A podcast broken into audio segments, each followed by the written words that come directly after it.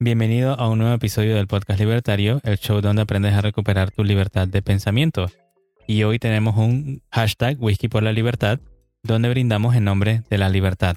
Estoy aquí con mi amigo Ferb, el AMCAP estoico, y estoy yo, JC, que soy estudiante de objetivismo y minarquista. Si estás escuchando por primera vez, recuerda darle al botón de seguir en Spotify, Apple Podcast y suscríbete en YouTube. Y también síguenos en Instagram como Podcast Libertario. Ahí pueden enviarnos sus preguntas insultos y retos para debatir. Y hoy tenemos entonces este nuevo Un Whisky por la Libertad. ¿Y qué es Whisky por la Libertad? Como dije, es un espacio simplemente donde celebramos las ideas de la libertad y también tratamos de otros temas que son como más relajados. Así que trae tu snack oficial del podcast libertario, sírvete tu whisky o bebida favorita y brindemos por la libertad. ¿Con cuál tema quieres empezar? Bueno, ¿cómo estás hoy, Fer? Ok, muy bien. Y como el día de hoy vamos a hablar un poco de lo que es ser hombre o lo que o información en general que los hombres deberían tal vez saber, estoy tomando dos whiskies a la vez. Como para, no sé, compensar. bueno, eh, para las personas que les interese, Artbeck 10 y el otro es un whisky panameño, se llama Colibrí Motueca, ambos muy buenos y obviamente snack oficial pretzels, no hay nada mejor. Entonces, a mí me gustaría empezar por lo de que la masculinidad no es tóxica. Y lo digo porque lo que constituye comportarse de cierta manera siempre se basa en un juego de valores. Y los valores no son tóxicos, sino estaríamos hablando de antivalores y estaríamos hablando de que es un comportamiento totalmente indeseado. Pero cuando hablamos de masculinidad, por lo menos lo que a mí se me ha inculcado y lo que yo entiendo es ser autosuficiente. No estamos hablando de, de ah, quién es el más machito porque, porque tiene los músculos más grandes o, porque bebe más o porque es más violento. Eso no tiene nada que ver. Eso pasa a ser, eh, ¿sabes? Como un imbécil, si se podría decir de esa manera. Yo no considero ese tipo de actitudes algo digno de llamarse masculino. Eso nada más sería buscar problemas ser masculino, ser un hombre, al menos de la manera tradicional, es ser autosuficiente, protegerte a ti mismo, a las personas que tú quieres, ser capaz de proveer también para tu pareja y, bueno, en general ser una buena persona. Con eso entonces a mí me gustaría hablar de la cita. Esta viene de Meditaciones Marcus Aurelius. Para quienes ya saben, eh, yo practico estoicismo, una muy buena filosofía, y Marcus dice que uno siempre debe dejar de debatir lo que un buen hombre ha de ser y empezar a ser uno. Porque todo el mundo sabe lo que está bien, todo el mundo sabe lo que está mal y debes actuar acorde. No hay que ponerse a debatir. Tú no necesitas que te digan que está bien, tú no necesitas que te digan que robar está mal para no robar solamente ser una buena persona, un buen ciudadano. Sí, me llama mucho la atención este, estos términos que se han utilizado en los últimos años de decir que la masculinidad, ¿no? Es, es tóxica. Para mí no es tóxica. Es más, es beneficiosa, es buena para la sociedad. O sea, la fuerza del hombre, obviamente con disciplina, incluso salva vidas, logra récords mundiales, inspira a otros incluso a hacer cosas grandes. Y tú te preguntarás, que, pero ¿quiénes son estos hombres? Los tienes en el día a día. Tienes como ejemplo más sencillo, los bomberos. ¿Qué hace que un bombero se meta a una casa en llamas para salvar a un bebé? La, masculinidad, o sea, no hay de otra. Eh, los policías, salvarle la vida a alguien, e incluso tener que detener a alguien que puede causar daño a otros para salvarle la vida tanto a los otros como a él mismo, porque podría simplemente matarlo y ya, hasta ahí llega el criminal pero incluso para que llevarlo a un proceso judicial, ¿no? Eh, o sea que tienes que hasta pensar en eso. La figura paterna. ¿Cómo vas a decir que la figura paterna es algo que es tóxico? Cuando lo que tenemos lastimosamente hoy en día son individuos que no han crecido con esa figura paterna que les dé la guía y la disciplina que necesitan. Por eso es que tienes de repente jóvenes, y eso, bueno, podemos hablar de teorías sociales o lo demás, jóvenes que se van a buscar eso que les falta en la figura paterna, esa esa guía masculina en otros. O sea, no estoy diciendo que esté mal de que sean una familia solamente de, una mamá y todo, porque incluso en Latinoamérica lo que tenemos son familias eh, que le llaman familias satélites, familias ampliadas, no recuerdo bien el término, pero es que buscan en la figura, digamos, en el abuelo, en el tío o en, en, otros hombres, ¿no? Pero hay personas que lastimosamente no tienen esa suerte de tener un abuelo vivo o un tío cercano y lo buscan es en las pandillas, porque ahí es donde ven que pueden encontrar esos, esos valores y esa, y esa guía que ellos necesitan. Y obviamente eso puede ser una receta para el desastre, ¿no? entonces, eso es lo que, lo que yo quería decir, que, esa masculinidad siempre controlada, esa fuerza, esa, esa, esa testosterona, digamos, con disciplina, es como si fuera, no sé, como si fueras el avatar, ¿no? Eh, eh, bueno, el avatar de Anne, a los que han visto. Es como si pudieras controlarla y convertirla en algo positivo. Sí, sin control también se puede convertir en algo negativo, pero siempre hablemos del estándar de, de que sea algo positivo, ¿no? Sí, me gustaría hacer una, un espacio aquí.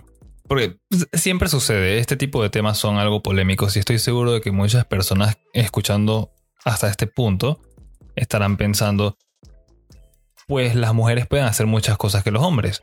Y eso es cierto. Lo que quiero recalcar de lo que estamos tratando de transmitir en este episodio es que fuera de cuál sea la orientación sexual de las personas, de qué género te gusta y todo esto, uno siempre busca aprender un poco de aquellos y juntarse con aquellos con quien uno se siente más relacionado. Entonces, hombres, de nuevo, fuera de cuál sea tu atracción y todo, por lo general tienden a buscar de personas similares a ellos y por eso es que vemos que muchos hombres van y se meten en pandillas porque ven que son similares. Dicen, estas personas se ven como yo. Se ven como yo, hablan como yo, actúan como yo hago. Entonces tal vez me debería juntar con ellos. Y el punto entonces de todo esto es tener una guía. Pero no una guía criminal, sino una guía que te ayude a controlar y a entender cómo funciona tu cuerpo, y tu forma de ser, todas tus características naturales y sacarles el mayor provecho. Porque innatamente hombres y mujeres son diferentes en cierta medida y esas diferencias son lo que uno tiene entonces que enfocarse para ver cómo las puedes aprovechar mejor para ser más productivo, más eficiente, una mejor persona.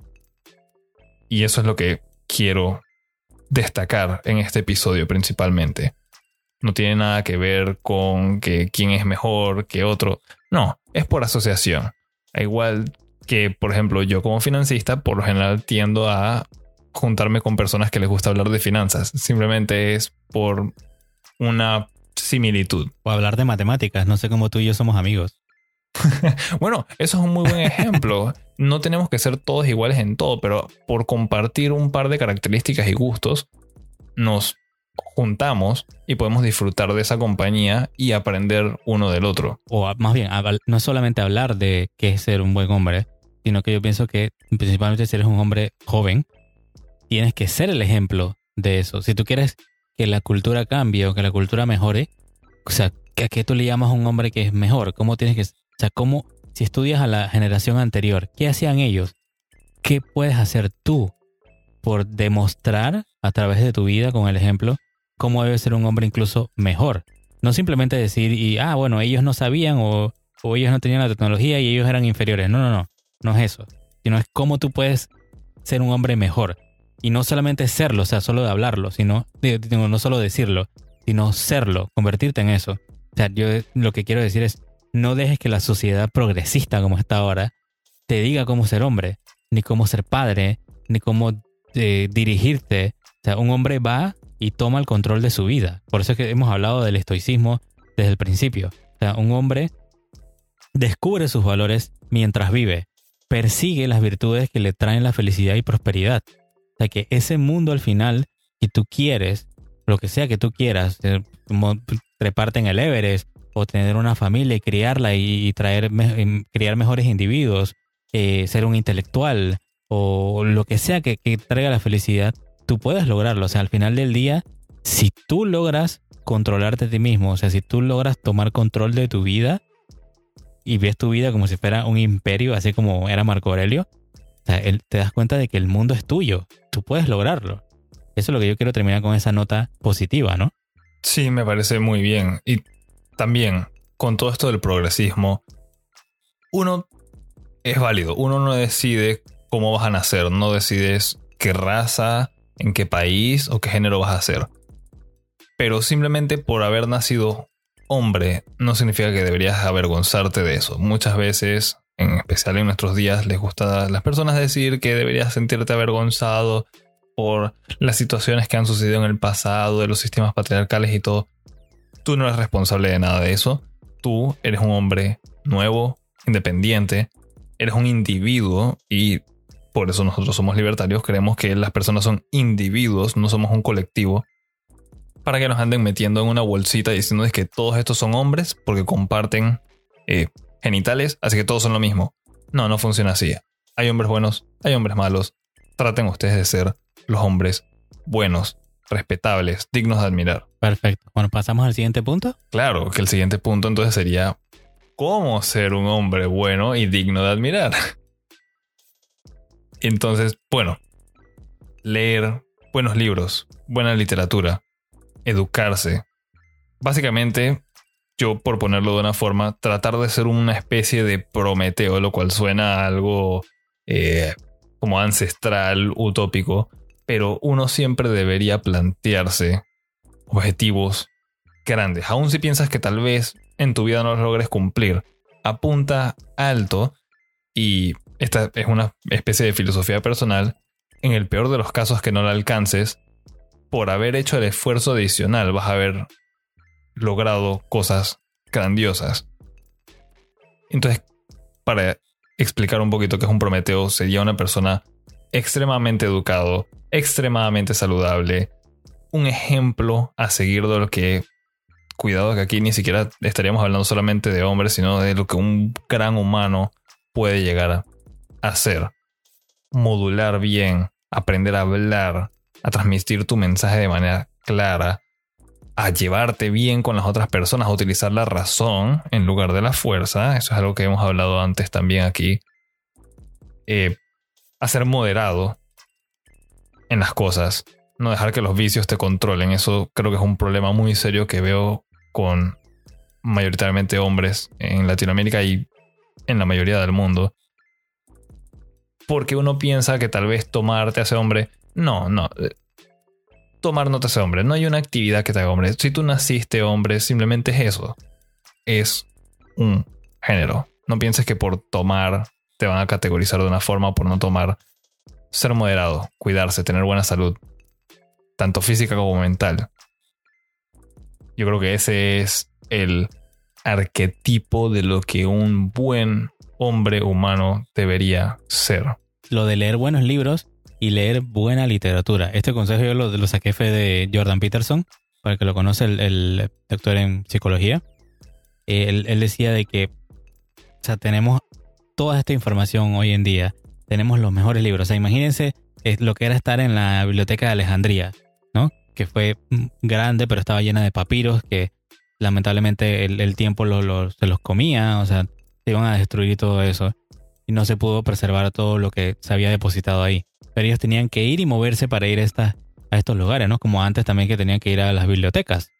Pero ya hoy en día, básicamente tú tienes una, computadora en miniatura en tu bolsillo.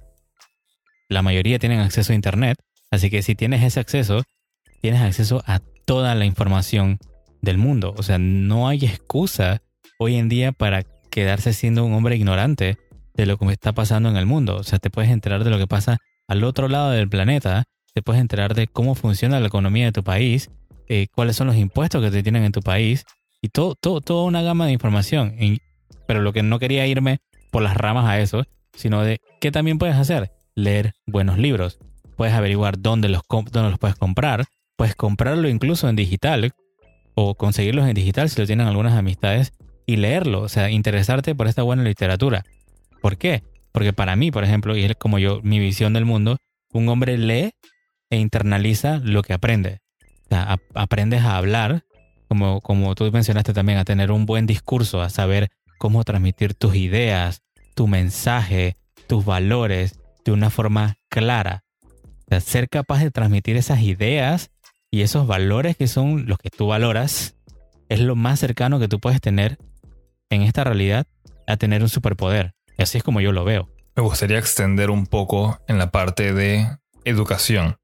Y esta frase le pertenece a Benjamin Franklin y siempre la he cargado conmigo, al menos mentalmente, porque al momento de graduarme de secundaria recuerdo que nos pidieron una frase para tener eh, como que nos representara.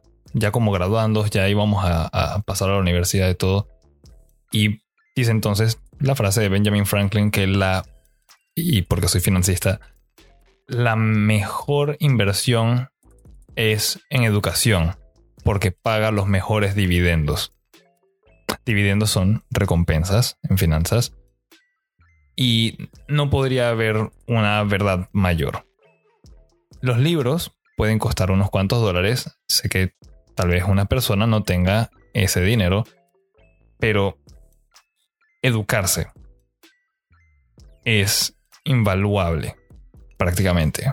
20 dólares no se comparan al conocimiento que vas a obtener por leerte un libro. 20 dólares no se comparan a nada de lo que puedas obtener una vez tienes conocimiento nuevo y lo aplicas en tu día a día, en tu vida. Porque literalmente te pueden ayudar a ser una persona más productiva, más eficiente, más eficaz. A la vanguardia, ¿sabes? Un emprendedor prácticamente.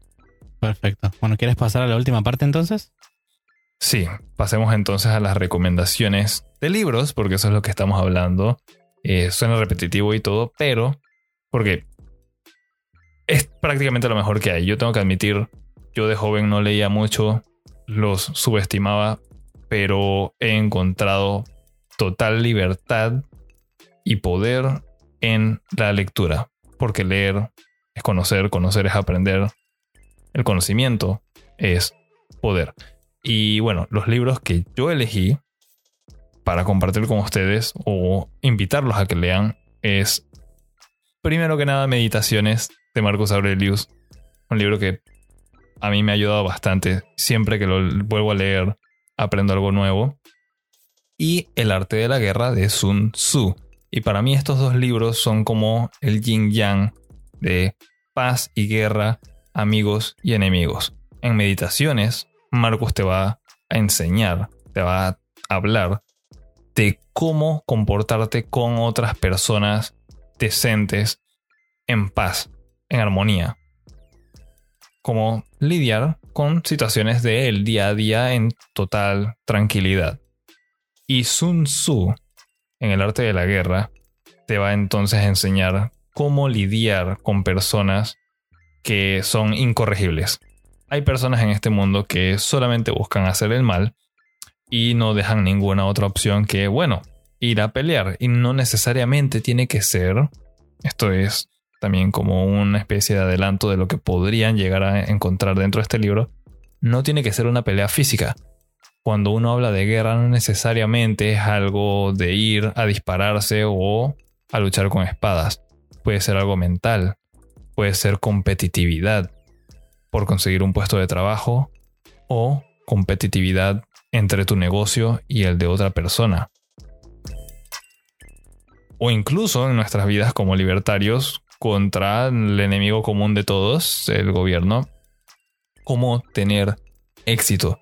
Y estos dos libros de verdad que te ayudan a entender mejor cómo socializar con las personas tanto buenas como malas. Y yo creo que son la base imprescindible para todo aquel que desee tener mayor libertad, mayor control de su vida, mayor entendimiento de la realidad. Perfecto. Bueno, los dos libros que yo dejaría entonces como recomendación, que me encantaría que pudieran aprovechar y que se beneficien de ellos. Uno, que es relevante, siempre ha sido relevante y ahora es más relevante todavía en esta época, 1984. ¿Por qué? ¿De qué te sirve o qué me sirvió a mí? Para entender el mundo actual para entender cómo funciona la propaganda, ese aparato de prácticamente lavarle el cerebro a la gente, cómo funciona el poder del Estado, el poder de robar y torcer conceptos, cómo te hacen eso, cómo te dicen justicia social y tú no encuentras una forma de defenderte ante ese, ese tipo de concepto porque es un concepto que torcieron y lo convirtieron en una cosa que no es. O sea, pervertieron el concepto de justicia el doble piensa, también lo puedes aprender ahí. ¿Qué es el doble piensa? Es para mí, creo que es lo que más se me ha quedado de ese libro. Y básicamente es una persona que es capaz de vivir con valores contradictorios. No se los voy a spoilear, pero cuando lo lean van a ver por qué ese concepto es tan importante. Y el segundo libro entonces sería, se llama Las 48 leyes del, Las 48 leyes del poder de Robert Greene. Este me sirvió para tomar control sobre mis decisiones y también para ser capaz de ver, digamos que la imagen completa a la hora de trazar metas a corto, mediano y largo plazo. Y él te da esas 48 leyes o digamos que lecciones sobre cómo comportarte. Y esta, o sea, es un libro bastante divertido. Es, básicamente la, lo, que él aconseja hacer, en, que le llama ley, y entonces te da un contexto histórico usando ejemplos de eventos históricos, de ciertos personajes históricos. Y que, qué sé yo, el rey de tal lugar o el rey de China en tal siglo hizo tal cosa, y con eso él actuó como él dice la ley que él menciona, y te muestra entonces también ejemplos de otros que fallaron a utilizar esa ley y cuáles fueron las consecuencias con eventos reales, ¿no? Me parece que es bastante, una lectura, es, bastante extenso, pero es un libro como de referencia. Siempre te va a servir para encontrar algo nuevo y cómo mejorar tu comportamiento. A mí me, encanta, me, me, ha ayudado muchísimo en todo, en todo lo que he hecho, ¿no? De verdad, léanse los cuatro libros si pueden, porque son, son clásicos por una buena razón. Son por lo menos elijan uno. Todos. Por lo menos elijan uno. claro, elijan uno, pero si pueden con los cuatro, claro. Hay que ser ambicioso en la vida, tú sabes. Y, y de nuevo, no se sientan avergonzados por ser hombres. Eso es algo eh, que veo últimamente. ¿Sabes? Las personas diciendo, ah, perdón, sí, sí, no, no, no fue mi culpa no se tienen que disculpar por algo que ustedes no han cometido, ¿ok? Todo el mundo es inocente hasta demostrado lo contrario. Siéntanse orgullosos de quiénes son y sigan adelante. Sigan siendo libres, o al menos lo más que puedan, en este mundo lleno de gobiernos. Perfecto, entonces bueno, gracias por escuchar el episodio de Un Whisky por la Libertad. Si es tu primera vez aquí, dale al botón de seguir en Spotify, Apple Podcast o YouTube y síguenos en Instagram como Podcast Libertario. Por último, Comparte este episodio con tus amigos y familiares y recuerda, tenemos una cultura por salvar. Yo les voy a recordar que recuerden, nada por parte del gobierno es gratis. Ustedes, hombres, consíganlo por sus propios méritos. Y nos escuchamos en la próxima.